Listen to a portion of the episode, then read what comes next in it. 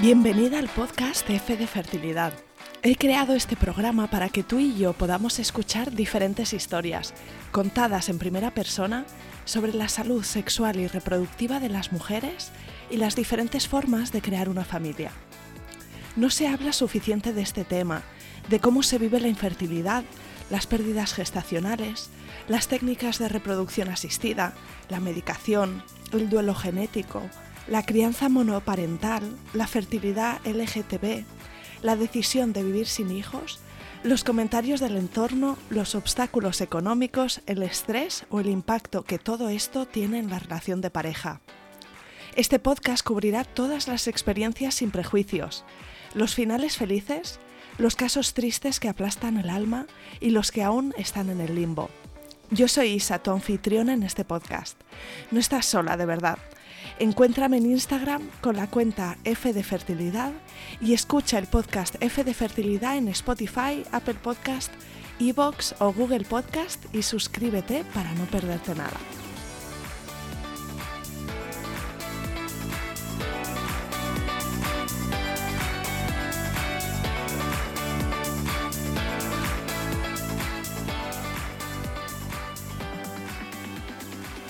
Hoy vas a escuchar la historia de Alberto y Yosune, que estuvieron cinco años de búsqueda, pasaron por tres pérdidas gestacionales en las primeras semanas de embarazo, el tercero de ellos un embarazo gemelar. Y en este tiempo consultaron con varios profesionales, tanto de la seguridad social como clínicas privadas, y también hicieron un trabajo interior de reflexión y descubrimiento. Finalmente, en diciembre de 2021, a punto de empezar con una FIB, Yosune se quedó embarazada por cuarta vez y esta vez el embarazo sí siguió adelante. En el momento de hablar, Yosune estaba embarazada de siete meses y esperan a su hijo para este mes de septiembre. De este episodio me encanta tenerlos a los dos, a Alberto y a Yosune, compartiendo juntos su experiencia y lo que vivió cada uno en su camino hasta el día de hoy, que están a punto de ser Aita y Ama. Espero que disfrutes este episodio tanto como yo. Empezamos.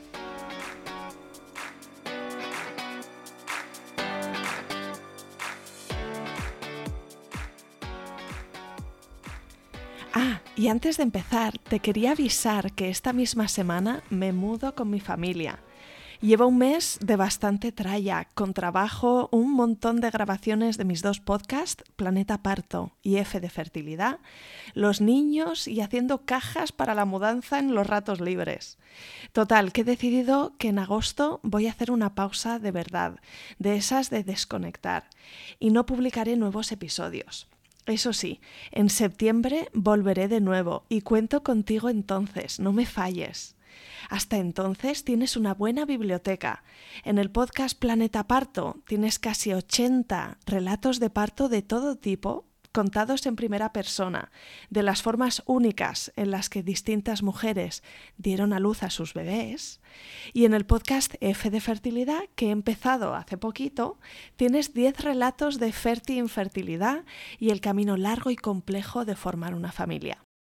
Gracias por compartir el podcast. Sé que muchas lo estáis haciendo y de verdad me alegra que cada vez más mujeres escuchen estos relatos y se sientan acompañadas, fuertes y empoderadas en su camino de la maternidad. Y ahora sí, empezamos este episodio.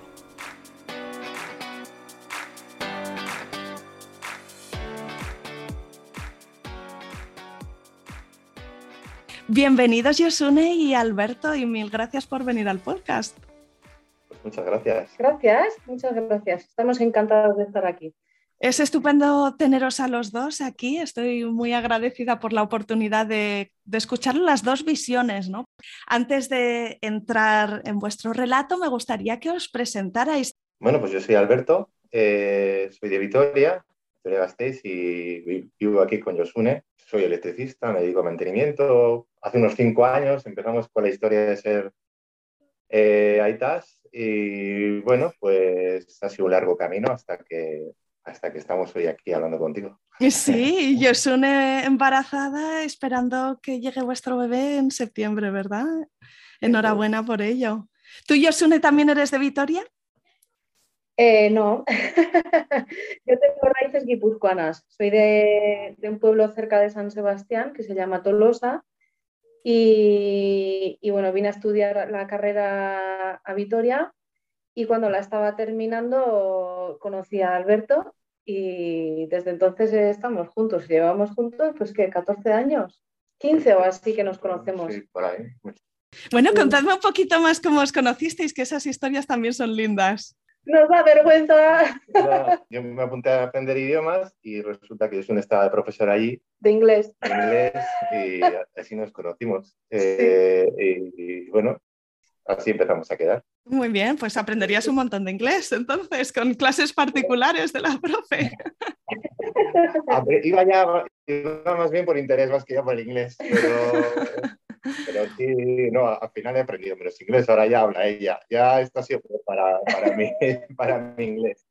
Muy bien, bueno, pues si lleváis juntos un montón de años, contadme cómo fue la decisión de formar una familia. Eh, ¿Fue una cosa que los dos teníais claro, que estaba como en el horizonte, ¿no? En algún momento, o, o pasó alguna cosa que dijisteis, este es el momento? A ver, pues hace unos siete años ahora ya, que yo le dije a Alberto, bueno, que quiero que nos pongamos a ello, ya me ha entrado el instinto, lo siento algo como muy corporal y quiero formar una familia ya, me quiero poner ya mañana.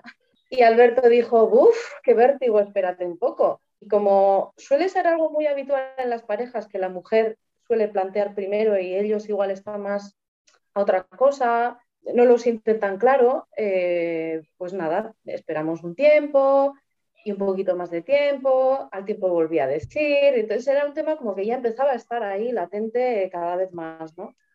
Y, y, Alberto pues estaba ahí de que no, no sé, ¿cuánto tiempo pasamos así? ¿Año y pico? Pues yo no me acordaba de esta parte, fíjate. Sí. Eh, y a mí se me empezó a hacer pesado ya, ¿no?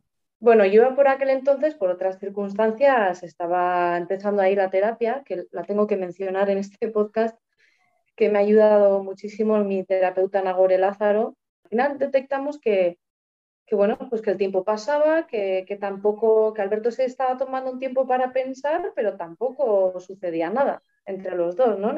Era como una situación estancada que, bueno, había que revisar. Entonces, como yo iba a terapia y, terapeuta pues ya detectó que algo estaba pasando ahí que hacía que la situación siguiera cada vez más estancada, pero a peor, ¿no? Y también, y también pasó que de repente traje dos perros a casa sin apenas preguntarle a Alberto qué quería hacer, con lo cual él se vio, yo creo, pues eso, que de repente yo estaba montando su vida sin preguntarle lo que él quería. Quiero hijos, quiero dos perros y quiero la vida así. Y claro, de repente se vio un poco desbordado, ¿puede ser? Bueno, no sé, a ver, yo soy ambiguo. Yo sé, que me cuesta a veces decidirme. Digamos que esto me ha traído a, a mi vida el, que no sabía un poco ni cuál era mi plan de vida, ni estaba un poco con Yosune y estaba. No, tampoco estaba planteándome nada más en el futuro.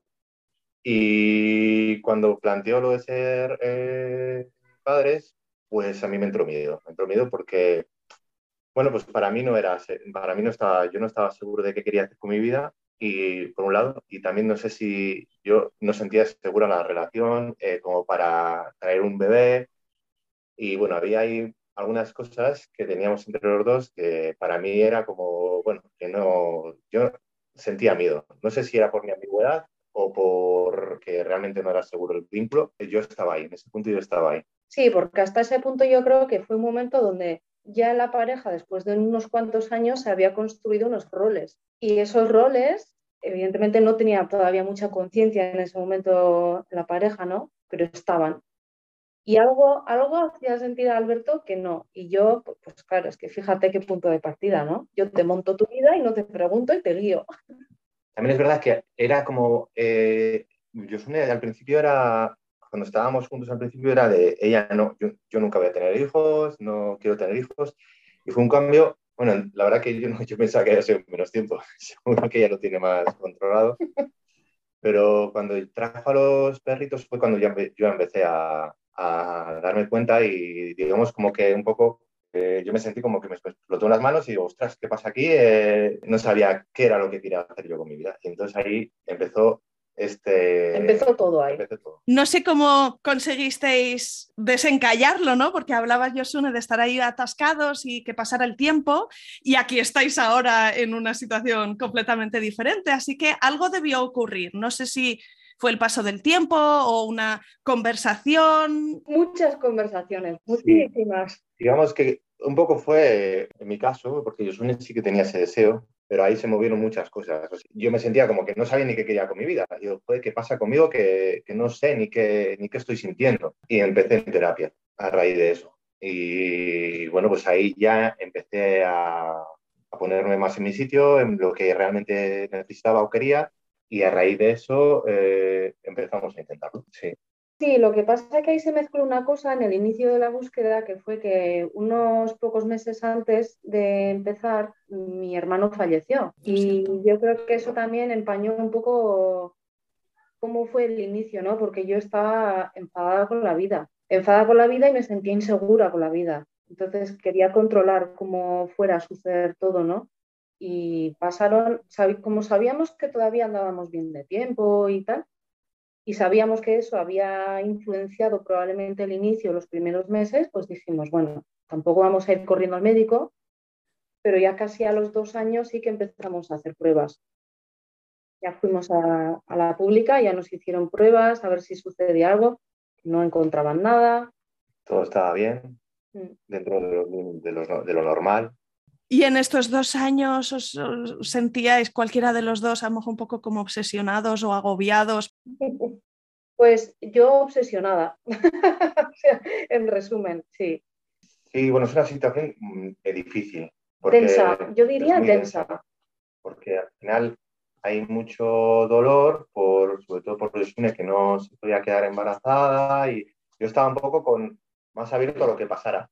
Ah, bueno, pues eh, estamos en el camino, eh, vamos y poco a poco, pero claro, yo tampoco, yo tampoco tenía, había un, ella tenía ese deseo y yo no tenía tanto deseo con, con ese Raita. Y bueno, también me gustaba la idea, pero estaba más con, bueno, poco a poco y, ya llegaremos. Entonces, para ellos cada, cada mes, pues era, un drama. Era un drama. Y no solo era un drama, es que a la vez mm, gente de nuestro círculo iban anunciando ah, embarazos. Y para mí ese momento era lapidario. Cada vez que había un anuncio, yo lo pasaba mal y me, pegaba lloreras. Y, además hay gente, pues que bueno, además eh, sin ninguna malicia ni maldad, pero te viene diciendo lo feliz que es, que fue todo la primera, que no se lo esperaban y claro, eh, pues hay gente que le falta mucho tacto, ¿no? Y luego también te enfrentas a estos comentarios sociales, sobre todo de gente más mayor. ¿Vosotros para cuándo? Que se os pasa el arroz. Y claro, eh, pues todo eso va sumando, ¿no? Si ya estás enfadada de esos comentarios, como que hasta te vienen bien para tener una excusa para enfadarte más, ¿no? Yo pienso que la gente no lo piensa, pero en el momento, aunque, no lo, aunque sepas que esto es así, que te lo están diciendo de broma o con su buena intención, pero sienta mal.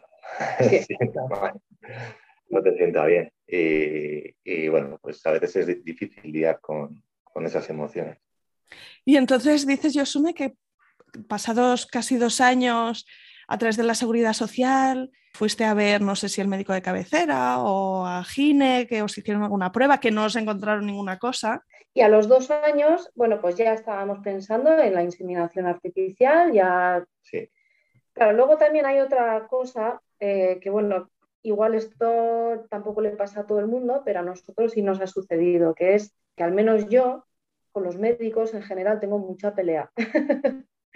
me cuesta, la bata blanca a mí me cuesta mucho, ¿no? Y bueno, pues, pues claro, el, de repente mm, ver a los médicos como aliados que me van a ayudar y que nos van a ayudar a conseguir pues lo que queríamos materializar, ¿no? Para mí era, si ya venía desconfiando de la vida, pues los médicos eran como otro elemento más, entonces ponerme en sus manos a mí me costaba.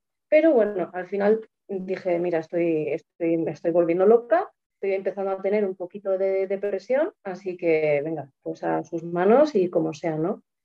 Eh, y en ese momento nos quedamos embarazados.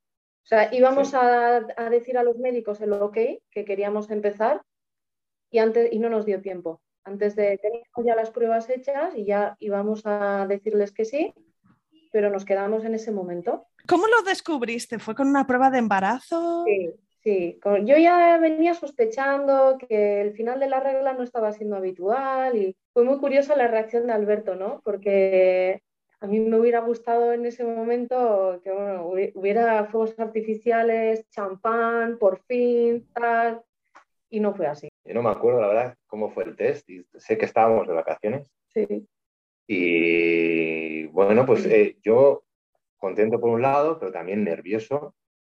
Y bueno, yo después, esto en el momento no lo sentía así. En el momento, pues bueno, pues vale, estamos embarazados, vamos a pues, intentar, no sé, eh, responsabilidad vamos a hacerlo, vamos a cuidar, no sé qué. Y te echaste a dormir. Y me eché a dormir. Hombre. Se acuerda, se acuerda ella, menos que, mejor que yo. ¿En serio? Sí. No me acuerdo. Bueno, a mí yo me sentí nervioso porque todavía no me sentía preparado, aunque eso en el momento no lo sabía. Eso luego me he dado cuenta. Sí. Bueno, yo a los pocos días empecé a tener una lumbalgia brutal, que de vacaciones tuvimos que volver a casa y todo. Alberto me tuvo que traer en la segunda fila del asiento de atrás, el cuerpo somatiza, ¿no? Las emociones y pensamientos que tenemos, el cuerpo al final somatiza aquello que está ahí, que de igual tú no lo quieres ver, ¿no? O que no capaz en ese que momento. no puedes en ese momento, pero algo estaba pasando porque sí había embarazo, pero... ¿Ese embarazo no siguió adelante? Eh, ¿Qué pasó? ¿En qué semana lo perdiste? Pues en, la, en las seis empecé con manchados y en las siete ya lo perdí. Un, eh, un, aborto espontáneo. Y me imagino que un bajón tremendo. Sí, pero fíjate, curiosamente nos recuperamos bastante pronto porque... Sí, fue subidón también. Sí. Porque vimos que nos podíamos quedar. Mm, claro. Y eso, fue como un subidón de, coño, lo hemos conseguido. Y, ya como fue como un empujón para, para seguir también. Mm y que un aborto tienen muchas parejas, muchísimas. Sí. Con lo cual, bueno, pues eh, lo medio normalizamos, no sé. Eh, y a los dos meses enseguida nos volvimos a quedar. En el primer, eh, la primera vez que nos hemos quedado, no ha habido embrión. Sí ha habido saco gestacional, o sea, algo sí se ha fecundado, pero el embrión no se ha llegado a desarrollar. la segunda vez que nos hemos quedado, sí hubo latido, sí hubo embrión, sí que lo llegamos a ver, pero también había estado empañado un poco por la incertidumbre de los manchados otra vez. En la semana 9 ya nos dijeron que se le había parado el corazón. Bueno, el, segundo fue bastante chapa, o sea, fue bastante triste. Sí. porque nos, eh, bueno, porque el primero había salido mal, pero fue como un empujón y el segundo, pues fue, la segunda pérdida fue bastante dura. Sí. sí, pero bueno, como veíamos que había ido un poquito mejor la cosa, decíamos, bueno, pues estamos más cerca, venga, vamos a seguir por nuestros medios. Y, claro, el tiempo pasaba, claro, el reloj interno sigue haciendo tic-tac, pero bueno, pues seguimos adelante hasta que pasó que otro año y medio casi al final. Sí. Eh, Pruebas médicas, Eso es. Eh, pues eso, con el reloj, intentando ser, o sea, cuando vas a ovular, afecta la calidad de la relación, ¿no? El estar tan pendiente. Claro. Sí, a eso íbamos. Totalmente, sí, esto queríamos comentar también. Sí, es una cosa que desgasta mucho. Sí. es muy denso porque pues, al final tener sexo solo por eso, eh, bueno, llega el momento en que a veces no tienes ni ganas. Pues es, es, es muy complicado de gestionar en la pareja. Es muy complicado. Sí, y, bueno, y luego, ¿cómo fue? Ah, bueno, y, bueno, y luego eh, al final, al año y medio así, del segundo aborto, eh, otra vez, bueno, ya anduvimos eh, nuevamente con pruebas médicas y ya nos habían dicho ahí que, bueno, que la evolución de nuestra fertilidad había ido a peor. Sí, mis espermatozoides estaban, yo estaba más o menos igual, pero mis espermatozoides como que habían ido a, peor un poquito, tampoco es que estuvieran súper mal, pero sí que están un poco a peor. ¿Hubo un momento en el que retomasteis por ahí, hicisteis a lo mejor de nuevo alguna prueba? Sí, y ahí ya nos dijeron que inseminación artificial que no, que como en el caso de Alberto había ido a peor, que a ella o era in vitro o que la inseminación, sí, que que era ya inviable prácticamente. Entonces, bueno, un bajón importante. Sí. Pero bueno, pues con nuestras reticencias decíamos, bueno, pues si es la única forma, se hace, ¿no? Y cuando ya íbamos a empezar el tratamiento, un mes antes o dos, nos quedamos embarazados otra vez. Otra vez. La tercera, vez. La tercera vez. Y otra vez eran dos bolsas vacías. Que a todo esto nosotros, a esos bebés, a pesar de que no llegaran a, tener cuerpo, les poníamos nombre, porque para nosotros eran alguien, ¿no? Habían, habían tenido un lugar, aunque sea unos días, pero habían existido entre nosotros, ¿no? Sí, no sé si salió de ti o salió de, terapia, no sé. Sí, nos habían recomendado hacer, bueno, pues por darles un espacio, eh, ritual. Una especie de ritual, pues para para dejarlo ahí y bueno, de hecho están, están presentes en el salón, están en una, de una manera un poco abstracta, pero simbólico. simbólico, pero ahí están. ¿Cómo se llaman? Se llaman Ivonne, Maggi, Amech y Angeru. Nombres vascos. bueno, Ivonne no sé si es más vasco, porque es como, somos muy montañeros y la verdad que pues, el primero tenía que ser Ivonne, que son Ivones de montaña, pues claro, ellos Sí, decimos que iba a ser niño, no se sentíamos que era niño, no teníamos ni idea, pero, pero sentíamos así, esa energía masculina y con Maggie energía femenina y luego con los dos que venían, pues y Anguiru también energía masculina. Sí, y este embarazo gemelar, dices que también fueron eh, huevos güeros, ¿no? que eran sacos eh, sin el embrión dentro, supongo que lo detectarían relativamente rápido. Sí, sí, fue nada, eh, pues casi igual que en el, en el primero en la séptima semana fuimos a hacer la primera ecografía y Enseguida vieron que, eran dos sacos vacíos. Así que. ¿Y cómo? no sé si te acuerdas, Josune, cuando fuiste al hospital ese día, ¿con qué cuerpo ibas? Porque, claro, después de un par de pérdidas gestacionales, pues ya, no, ya uno no va con la inocencia ¿no? que de, la primera vez. ¿Qué va? ¿Qué va? No. Vas en tensión, encima no era ginecología al uso, era la sección de mm, de reproducción asistida en sanidad pública. Con lo cual ya era como, había intensidad y había carga añadida, ¿no? Y nada, pues bueno, enseguida nos dimos el chasco y para mí ya esa fue lapidaria. Y, y, fíjate que antes hablaba ¿no? de cómo nosotros por lo menos sí que lo vivimos así, como que las emociones se somatizan en el cuerpo. Y esa vez yo creo que sí somaticé mucho dolor, dolor emocional muchísimo, ¿no? Y la necesidad de, tener atención y todo porque, no, lo digo porque me sienta culpable ni nada, ¿eh? Sino, bueno, para mí es un hecho que fue así. Y ese aborto en particular fue especialmente doloroso, súper doloroso. Y no es casualidad, ¿no? Que progresivamente, del primero, segundo al tercero, que el dolor físico vaya aumentando. Fue, fue muy duro, la verdad tuviste que tomarte eh, una pastilla y, lo perdiste en casa. Fue en casa, sí. De las opciones que me ofrecieron, yo elegí la pastilla, el famoso misoprostol. Y, y, nada, pues era empezar a tener, no sé si son contracciones o qué son, pero, pero bueno, sí, que era esperar a que empezara el proceso por sí solo.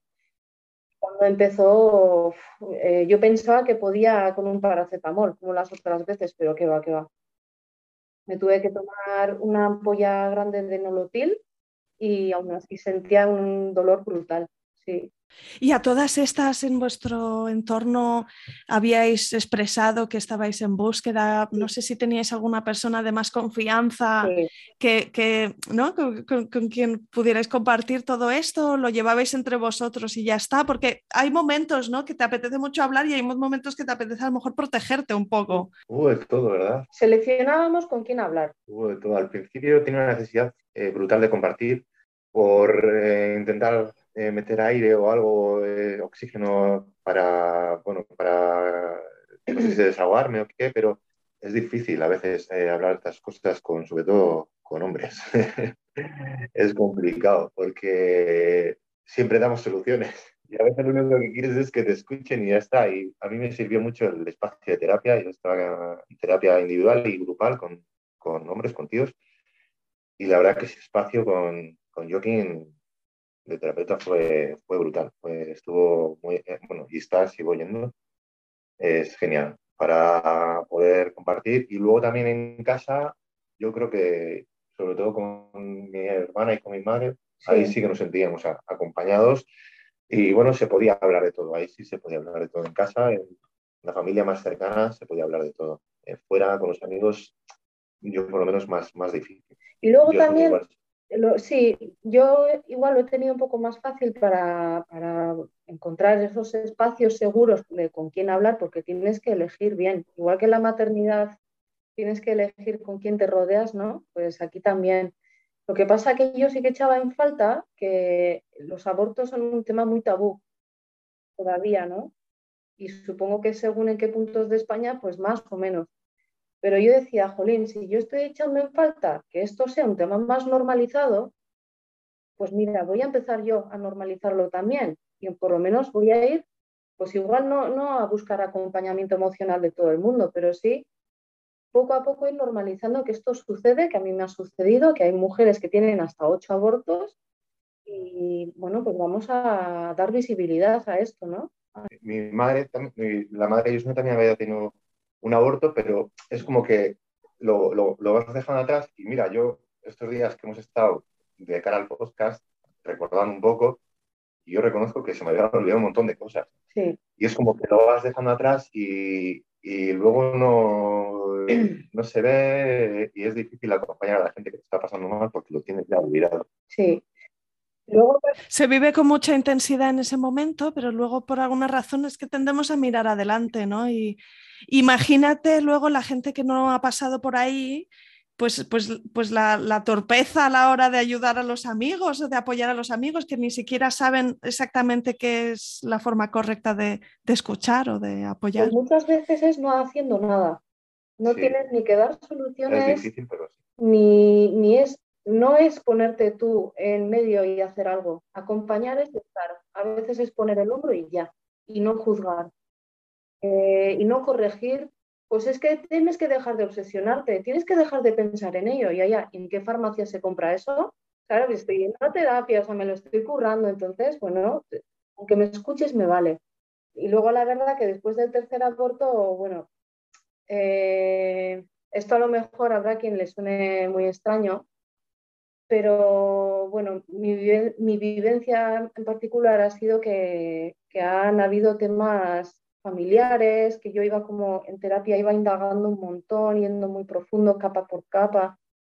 En la pareja, en todo este proceso también, eh, se han ido colocando muchas cosas, como los roles que íbamos mencionando al principio, íbamos revisando un montón de cosas, ¿no? Eh, sacando a luz un montón de verdades como puños que a veces dolía escuchar, que al menos a mí me ayudó un montón a soltar, ¿no? Ir soltando el control, poquito a poco ir confiando, comprendiendo que eh, mis abortos tenían también mucha sanación en la familia, porque han habido pérdidas en, en otras mujeres de mi familia que, que no se, es que, se han mirado. que ni se ha mirado, ni se les ha dado un lugar, que, que cada uno lo ha gestionado lo 100% mejor que ha podido, ¿eh? no es por juzgar. Pero sé que, por ejemplo, mis pérdidas eh, les, les, ha revuelto bastante a mi madre y a mi hermana por, por las suyas propias, ¿no? Entonces, el verme a mí pasarlo mal, pues ha hecho también eh, tener ciertas conversaciones con ellas y se han podido colocar cositas muy bonitas también. Con lo cual, yo, o sea, aunque parezca mentira, detrás de ese dolor iba sacando cositas que me estaban haciendo crecer muchísimo y me estaban haciendo cambiar de, vamos, de pulir mucho mi soberbia anterior, ¿no? Es que yo los médicos no, porque no sé qué. Pues bueno, íbamos colocando Alberto y yo pues, cosas que hacía falta, porque meter un bebé eh, si hace siete años cuando hubiéramos empezado, o sea, si nos hubiéramos quedado en ese momento a meterlo ahora en la ecuación actual, no tiene nada que ver. Sí, sí, totalmente. Yo me siento más preparado sobre esto, muchísimo más preparado que, hace cinco o siete años. Yo, de hecho, em, hay una frase, porque, bueno, yo sí lo quiero mencionar, que em, al comienzo, ¿no? Cuando yo decía no, porque yo estaba como montando o dirigiendo a la pareja, tenemos que ir hacia allá, ahora tenemos que tener hijos, ahora quiero perro, ahora. Y con el tiempo lo que salió a relucir era que a mí eso no me hacía feliz. Yo no quería una pareja que me siguiera. Yo necesitaba a alguien que me ponga límites. Sí, yo, yo quería un hombre así, ¿no? Entonces, pues ha, ha hecho falta todo lo que hemos pasado para llegar a este punto. Y bueno, y, y, ahora estamos a punto de dejar de ser quien somos para convertirnos en padres. O sea que... Sí. Bueno, y me contabas, ¿no? El tercer embarazo fue una pérdida especialmente dura. ¿Y cómo llegamos entonces a, al embarazo de ahora, que ya vas por la semana treinta y pico? Así que este ha sido bien diferente de los anteriores. Sí. ¿Tuvisteis que esperar mucho? Bueno, un año. Un año. Mm. Sí, seguimos intentándolo y bueno, empezamos a hacer pruebas que en privados también. Bueno, pues, eh, pues, pues, otra vez otro, más o menos lo mismo. Cuando ya nos habíamos decidido, al final nos decimos otra vez por la pública, nos ayudaron mucho en los Aquidecha. Las chicas de allí de reproducción nos ayudaron un montón y nos metieron otra vez en el, en el programa, porque ya sabiendo de nuestro caso, íbamos a empezar eh, en enero, sí, en a mediados de enero, ¿no?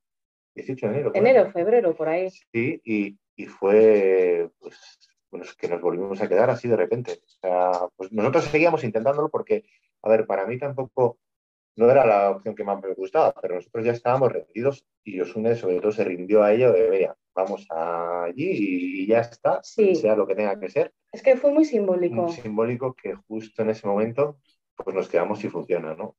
fue ya en el momento en el que realmente eh, soltamos. Fue nuevamente, yo creo que el trabajo terapéutico que empecé a entrar más otra vez, ¿no? Porque sí que es cierto que después del tercer aborto yo iba como extrayendo luces, ¿no? Conversaciones súper bonitas con mi madre, con mi hermana. Iba, iba también, ya sentía mucha menos envidia por otras embarazadas, veía que cada madre tiene su historia también, que en la maternidad también hay mucha soledad, no solamente en la búsqueda, y ya iba como viendo otras cosas, ¿no? Entonces al principio estaba con esto, pero luego ya llegó un momento en el que, bueno, además eh, mi terapeuta Nagore aparte es una nutricionista que, que, le apasiona su trabajo, nos puso terapia, ah, uy, terapia, eh, bueno, que, que, ya también eh, habíamos hecho, a lo largo de este recorrido, sesiones en pareja sueltas también habíamos hecho. Pero bueno, pues de repente dijo, mira, vamos a poner suplementación, vamos a cambiar la, dieta, vamos a poner otra alimentación, otros hábitos de vida y bueno, pues ahí nos metimos, dijimos, bueno, bueno, pues vale. Pero a la vez yo iba haciendo un trabajo que a mí, para mí ha sido un tema de vida, que es rendirme a la vida. Y rendirme a que a lo mejor el guion que me he montado no es para mí. Y, y soltar eso cuesta mucho. Cuesta, a mí me ha costado años soltarlo. Y cuando ya lo solté y de repente empecé a ver a los médicos como aliados y empecé a ver que la vida no estaba en mi contra, que estaba extrayendo de mí misma eh, pues otros aspectos que no conocía de mí, ¿no? Eh, empecé a dejar la soberbia, a integrar un poco más la humildad con todo lo que me rodeaba, ¿no? hasta en el trabajo yo me sentía de otra forma con la gente, ¿no? Y, en ese momento que ya tenía la toalla tirada y decía, bueno, pues ya está, los médicos nos ayudarán y es que a lo mejor no sucederá siquiera, aunque nos dejemos una pasta y bueno, pues ya está. Y en ese momento nos quedamos. Eh, empezamos el año con un positivo. ¿Cómo fue la, primera ecografía en la que ya sí que aquí en este caso pues teníais un bebé y, el saco tenía embrión dentro? Pues claro, fue otra vez lo mismo, en el mismo sitio, en la sección de reproducción, la misma sala, la misma sala de espera, las mismas médicas, o sea, era todo igual, exactamente igual, con lo cual imagínate cuántos fantasmas había. Tienes el flashback ahí en la mente de, ostras, yo he estado aquí hace X tiempo y me dieron una mala noticia. Hace un año justo, Sí, además fue en enero también de, de, hace dos. Y bueno, yo recuerdo también que nos, también nos, nos, alegramos, o sea, fue como una alegría contenida, pero el día 6 que comimos en casa de mi madre, eh, lo contamos. y no sabíamos. Y no sabíamos nada, pero nos dijimos, coño, hay que contarlo. Fue una, liberación de la leche y también una alegría por parte de todo el equipo médico de la leche, porque fue como, claro, nos habían acompañado también durante todo este tiempo. Sí. Y que no, ellas están ahí eh, trabajando para, bueno, pues les gusta su curro, les gusta mucho su trabajo y ven un mogollón de estas historias. A ver, nos echamos a llorar los dos cuando por fin oímos el latido. Para mí el latido fue la leche. Entonces, ¿ahora estás esperando un niño o una niña? Un chico, se llama X, que significa sol en euskera. Sí, viene con fuerza, viene con fuerza. Y no sabemos qué es lo que ha hecho que vaya bien. Sí creemos que probablemente la alimentación haya influido en algo, pero probablemente también el, que la pareja estuviera más distendida, más, no sé, y a veces es que no sabes. No sabes. pueden, haber ingredientes que, suman, pero realmente al 100% no sabes. no sabes. Lo que sabemos es que nos ha ayudado a ser un mejor, eh, tener un mejor vínculo para ser padres. Eso, eso sí, todo este proceso nos ha ayudado a, hacer eso. Pero vamos, no es que sea, bueno, yo no le deseo este camino tampoco a nadie, porque ahora al final, cuando ves todo el recorrido, pues dices, joder, pues mira, qué bien, ¿vale? Pues me, tiene un sentido y le veo el sentido, pero cuando estás ahí, es duro de pasar. Yo lo que, a mí la sensación que sí se me ha quedado es que, sobre todo después del tercer aborto, cuando yo empecé a abrirme a, ver el lado positivo, entonces iban pasando cosas en la vida. No sé cómo explicarlo, como una sensación de cuanto yo más eh, grado a grado, cuanto más me voy abriendo, eh, más apertura sentía en la vida también, ¿no? El, tipo de gente que se me acercaba, no sé, era como que empecé a atraer otra cosa. Cuando ya estaba en paz con ese proceso, entonces es cuando eh, es, lo que a mí se me ha quedado el sabor de boca, ¿eh? No tiene por qué ser para nada para todos. Y bueno, habéis comentado también las dificultades que se pasan y la tensión que hay dentro de la pareja, pero me imagino que también os habrá, habrá habido momentos de admiración del uno hacia el otro, ¿no? Esos momentos en los que os habéis admirado de la forma que tenía la otra persona de gestionar las circunstancias. Mm, ¿Os acordáis de, algún momento así? Pues yo me acuerdo sobre todo de este último año, de cómo Yosune, el trabajazo que ha hecho este último año sobre todo, yo la he visto un cambio, un cambio de la leche y una manera de, gestionar las emociones. Bueno, para mí, yo no sé si hubiera podido hacer pues, el trabajo que ha hecho ella y con, esa, con esas ganas que, que, tiene y, y, con, y que a veces también desde ese, mirada de la sociedad, también la caña que se les da a las mujeres con, que no son amas, pues, pues el haber soltado eso que tenía ahí, pues, pues chapo. Me lo no me lo suele decir, ¿eh? No,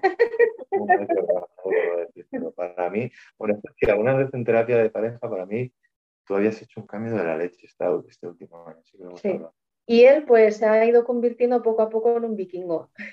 Y bueno, pues yo soy muy pasional, impulsiva, ¿no? Entonces a mí me viene muy bien tener una persona al lado que, me ponga límites y que me diga que no y que me mande a la mierda cuando hace falta. No sé, yo creo que era la, la relación que más deseaba en mi vida, ¿no? El poder decir la verdad a los ojos a la otra persona y recibirla también, que es que es a lo mejor en una pareja lo que más cuesta, ¿no? Porque a veces nos enganchamos desde el orgullo, desde nuestras mochilas, nuestras heridas, y poder mirarte a los ojos y, decir lo que piensas y que la otra persona lo reciba, y pues para mí eso ha sido increíble. Era lo que más me ha llenado el corazón.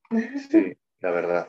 La verdad. Y no, o sea, porque la intimidad muchas veces se asocia con el sexo que la verdadera intimidad es esta, poder hablar de la verdad, aunque duela. ¡Jo, qué guay! Pues habéis compartido un montón de reflexiones valiosas y no sé si antes de, despedirnos, pues hay algún último consejo, alguna última idea o reflexión que queréis eh, expresar para las personas que nos están escuchando y que pueden estar viviendo algo similar. O también hay gente que nos escucha que, que a lo mejor quiere apoyar mejor a alguien en su, en su entorno. Para mí, si hay a la primera parte, eh, yo diría que, busquen ayuda y que, y que sí, que se dejen un poco, que a veces es un tabú el buscar ayuda profesional, profesional eh, pero pues, yo lo, agradezco mucho. Eh, a mí me ha servido muchísimo para, para este proceso y para mi vida en general. Y yo aconsejaría eso, que busquen ayuda, ya incluso al principio igual dedicarse cada uno a uno mismo para saber eh, qué es lo que está necesitando. Y luego ya una vez has estado un tiempo, pues igual mirarlo entre los dos. Y luego la gente que quiera acompañar, que se abra un poco al, dolor a veces de, bueno, de... ¿Te emocionas? Sí, un poco sí. Que es difícil escuchar el, el dolor, que bueno, que solo hace falta escuchar nada más. Solo eso puede ayudar. Yo poco más que añadir. Es imposible saber qué va a pasar. Seleccionar con quién te rodeas y con quién compartes estas cosas. Porque a veces te llevas sorpresas, para mal y para bien. Con lo cual, cuidarse mucho a una misma. Pues antes de terminar, Josune, cuéntame un poquito cómo, cómo, estás viviendo el embarazo a nivel físico y emocional y, y qué intención tienes de cara al parto. No sé si has tenido la oportunidad de pensar un poquito en ello. un montón, he pensado un montón. bueno, pues a ver, como una vez solté el control, ¿no? Pero esto es como un tema de vida que lo voy a tener que hacer muchas veces para integrarlo bien. Entonces, en el embarazo a veces entro en modo control otra vez y no confío en los sanitarios y, bueno, en fin. Em, entonces, bueno, esto me lo estoy revisando también porque la verdad que me estoy encontrando gente maravillosísima en sanitarios que me está dando una lección de humildad otra vez, que me hace falta. Em, lo estoy viviendo con mucha ilusión, con toda la prueba que puedo, escuchando al peque todo lo que puedo también. Me gustaría tener un parto fisiológico, eh, pero me siento más segura eh, yendo al hospital. Esta es mi realidad. Así que lo tenemos a cinco minutos de casa y bueno, pues cuando toque iremos. Y, sobre todo, pues de cara a la crianza, nos gustaría, pues por lo que hemos aprendido, ¿no? Eh, nos gustaría que sea una persona libre, libre por dentro, para expresarse, para ser uno, una misma. Sí, y acompañar eh, en la vida a este ser que viene y eso es lo que nos gustaría. Llevo unos días que estoy súper ilusionada por vivir un parto. Me veo súper capaz. Después de pasar todo lo que he pasado, digo, pues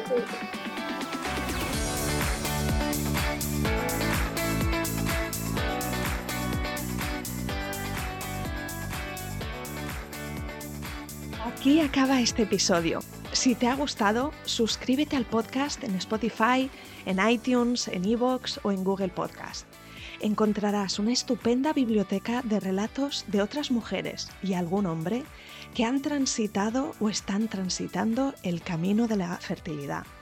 Mi deseo es que escuchar sus experiencias te empodere y te ayude en tu propio camino. Será genial si conectas conmigo en Instagram. Sigue la cuenta F de Fertilidad Ayúdame con esta misión de arrojar luz sobre experiencias reales o simplemente recomiéndale el podcast a alguna amiga a quien creas le puede interesar. No dejes de escribirme un mensaje directo en Instagram, la cuenta es F de fertilidad y me encantará saber de ti.